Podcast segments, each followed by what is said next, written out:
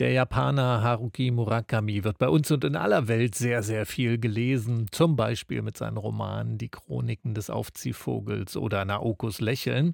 Heute ist Haruki Murakami 75 Jahre alt geworden und bei uns ist ebenfalls heute sein neuer Roman erschienen.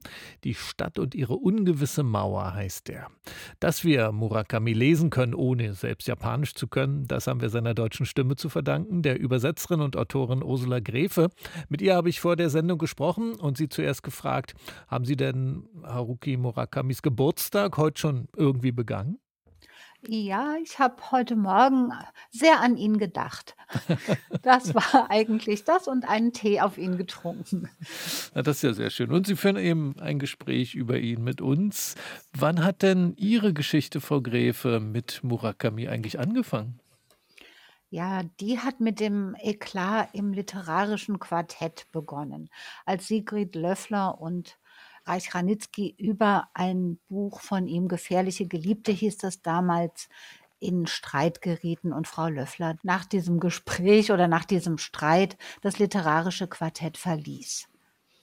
Und bei diesem Gespräch hatte sich herausgestellt, dass ähm, die Ausgabe, die dem literarischen Quartett vorlag, aus dem Englischen übersetzt worden war, also eine Zweitübersetzung.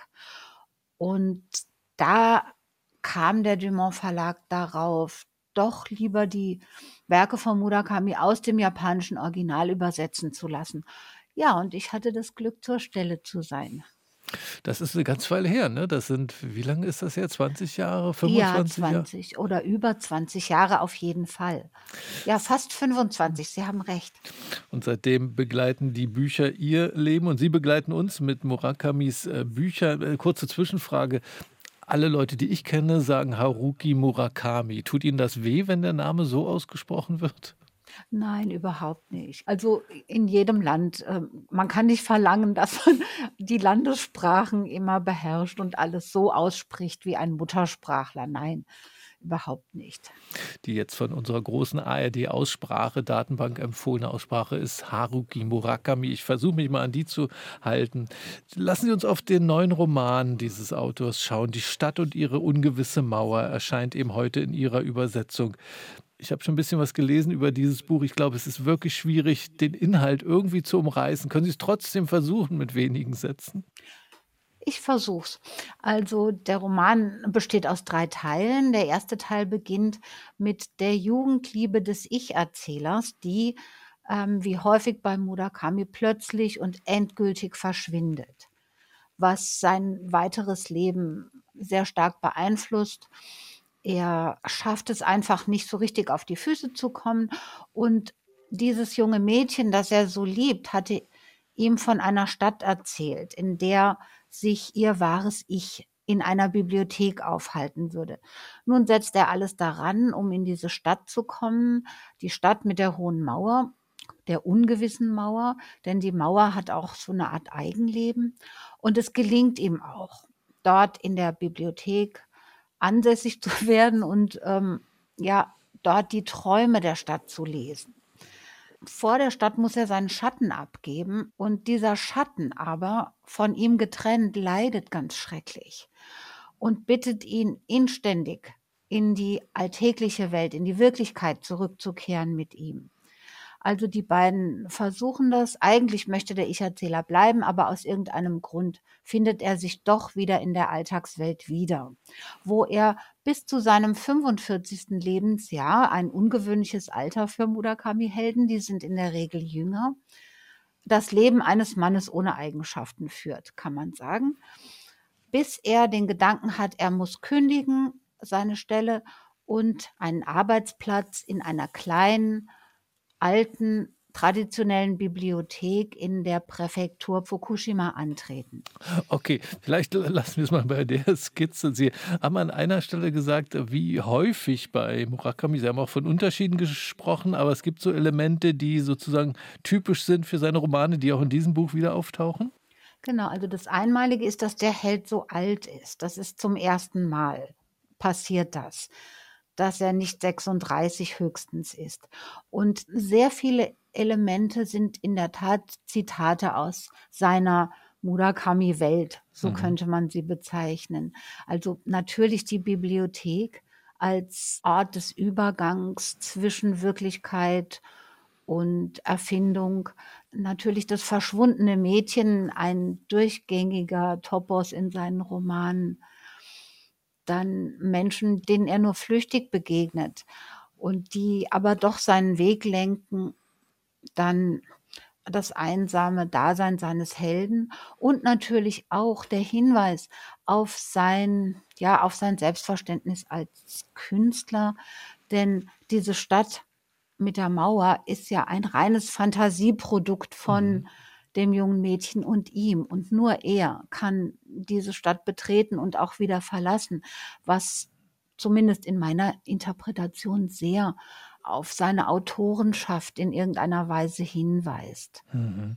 Sie haben in einem Interview gesagt über die Bücher von Murakami, der habe immer ein musikalisches Leitmotiv für seine Bücher. Die können von den Beatles kommen, diese Leitmotive von Nat King Cole oder auch von Beethoven und Schubert. Äh, wie ist das bei diesem Roman? Gibt es auch ein musikalisches Leitmotiv?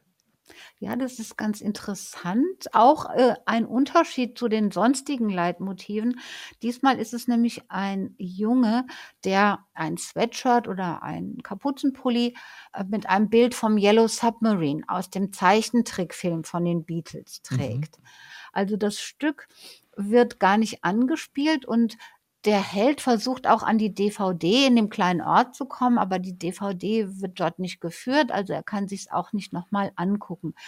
Ich würde denken, das ist schon so 'n Hinweis auf seine unmittelbare Jugend, als die Beatles eben ihre große Mhm. Zeit hatten. Und das ist aber ein stummes Zitat diesmal, sehr auch sehr ungewöhnlich für ihn.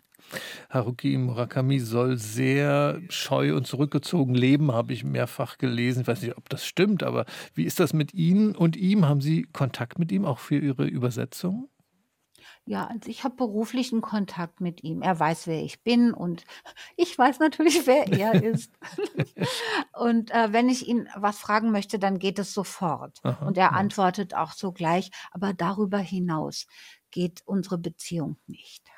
Und können Sie sich, äh, als Übersetzerin den enormen Erfolg von Murakami erklären? Den hat er ja bei uns, also in der westlichen Welt, aber auch in der asiatischen, in der arabischen Welt. Wie wie kommt das? Ja, ich stelle mir immer vor, dass sich doch sehr viele Leser und Leserinnen in diesen vereinzelten Protagonisten wiederfinden können.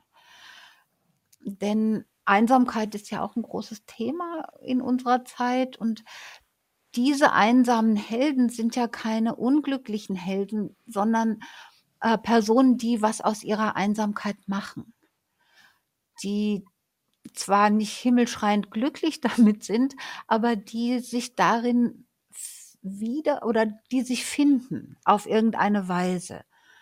Nach meistens einer längeren Suche in die Abgründe ihres Daseins oder ihres Ichs, das Murakami ja immer auf so 'ne konkrete räumliche Art darstellt. Auch das, glaube ich, ist 'n Anziehungspunkt, also diese imaginären Bewusstseinsräume, die er aber umsetzt in konkrete Bilder. Also, die sind ja mit Requisiten und allem Drum Mhm. und Dran ausgestattet. Und das ist so was, was mich persönlich immer sehr anspricht. Jetzt hat ja Haruki Murakami viele Elemente aus der westlichen Welt in seine Romane hineingeholt, eben die Musik zum Beispiel, hier „Yellow Submarine“ jetzt bei dem Roman. Er schreibt auf Japanisch, lebt in Japan. Ist er darüber hinaus eigentlich tatsächlich ein japanischer Autor? Was würden Sie da sagen? Ja, im Gegensatz zu vielen würde ich sagen, dass er ein völlig japanischer Autor Aha. ist, denn seine ganze Weltsicht erscheint mir sehr japanisch. Also, dieses, äh, ständige Kontinuum zwischen den Welten zum Beispiel, was hier in der Literaturkritik meistens als magischer Realismus bezeichnet wird, ist aber ein sehr japanisches Moment in der Literatur. Also, es hat viele Vorläufer und auch viele zeitgenössische Autorinnen verwenden diese ja, diese diesen nahtlosen Übergang von Realität zu unwirklichen Situationen ganz unbefangen, ohne dass es so besonder was als was Besonderes dasteht. Also ein japanischer Autor mit Erfolg auf der ganzen Welt, Haruki Murakami. Die Stadt und ihre ungewisse Mauer heißt sein neuer Roman, aus dem Japanischen übersetzt von Ursula Gräfe, wie auch die Bücher davor. Im Dumont Verlag ist das Buch erschienen mit 640 Seiten. 34 Euro ist der Preis. Frau Gräfe, haben Sie vielen Dank für Ihre vielen Übersetzungen und für dieses Gespräch. Ich danke Ihnen, Herr Mayer.